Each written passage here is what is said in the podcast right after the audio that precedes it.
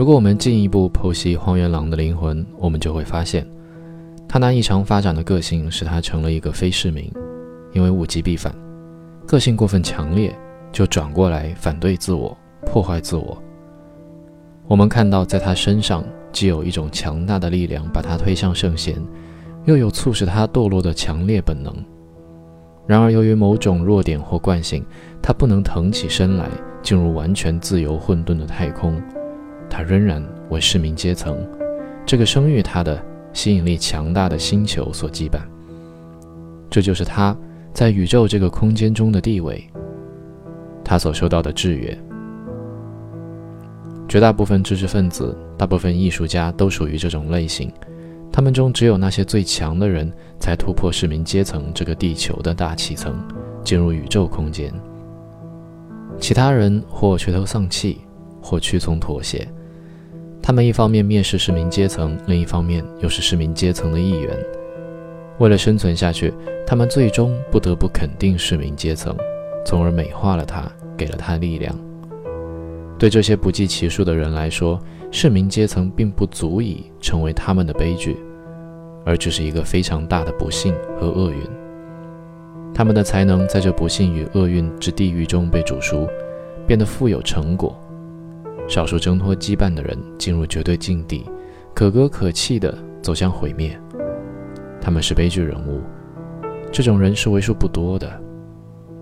而那些仍然受市民思想所制约的人。对他们的才能，市民阶层常常给予莫大的荣誉。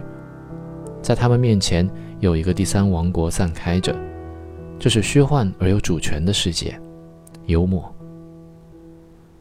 那些不能宁静片刻的荒原狼，那些无时无刻不在忍受可怕苦难的人们，他们缺乏必要的冲力向悲剧发展，缺乏冲破引力进入星空的力量。他们深感自己是属于绝对境地的。然而又没有能力在绝对境地中生活。如果他们的精神在受苦受难中变得坚强灵活，那么他们就会在幽默中找到妥协的出路。幽默始终是市民特有的东西，虽然真正的市民并不能理解它。它虚幻缥缈的幽默气氛中，所有荒原狼的错综复杂、杂乱无章的理想得以实现了。在幽默中。不仅能同时肯定圣贤和堕落的人，把社会的两极弯曲使之靠拢，而且还能把市民也包括到被肯定者的行列。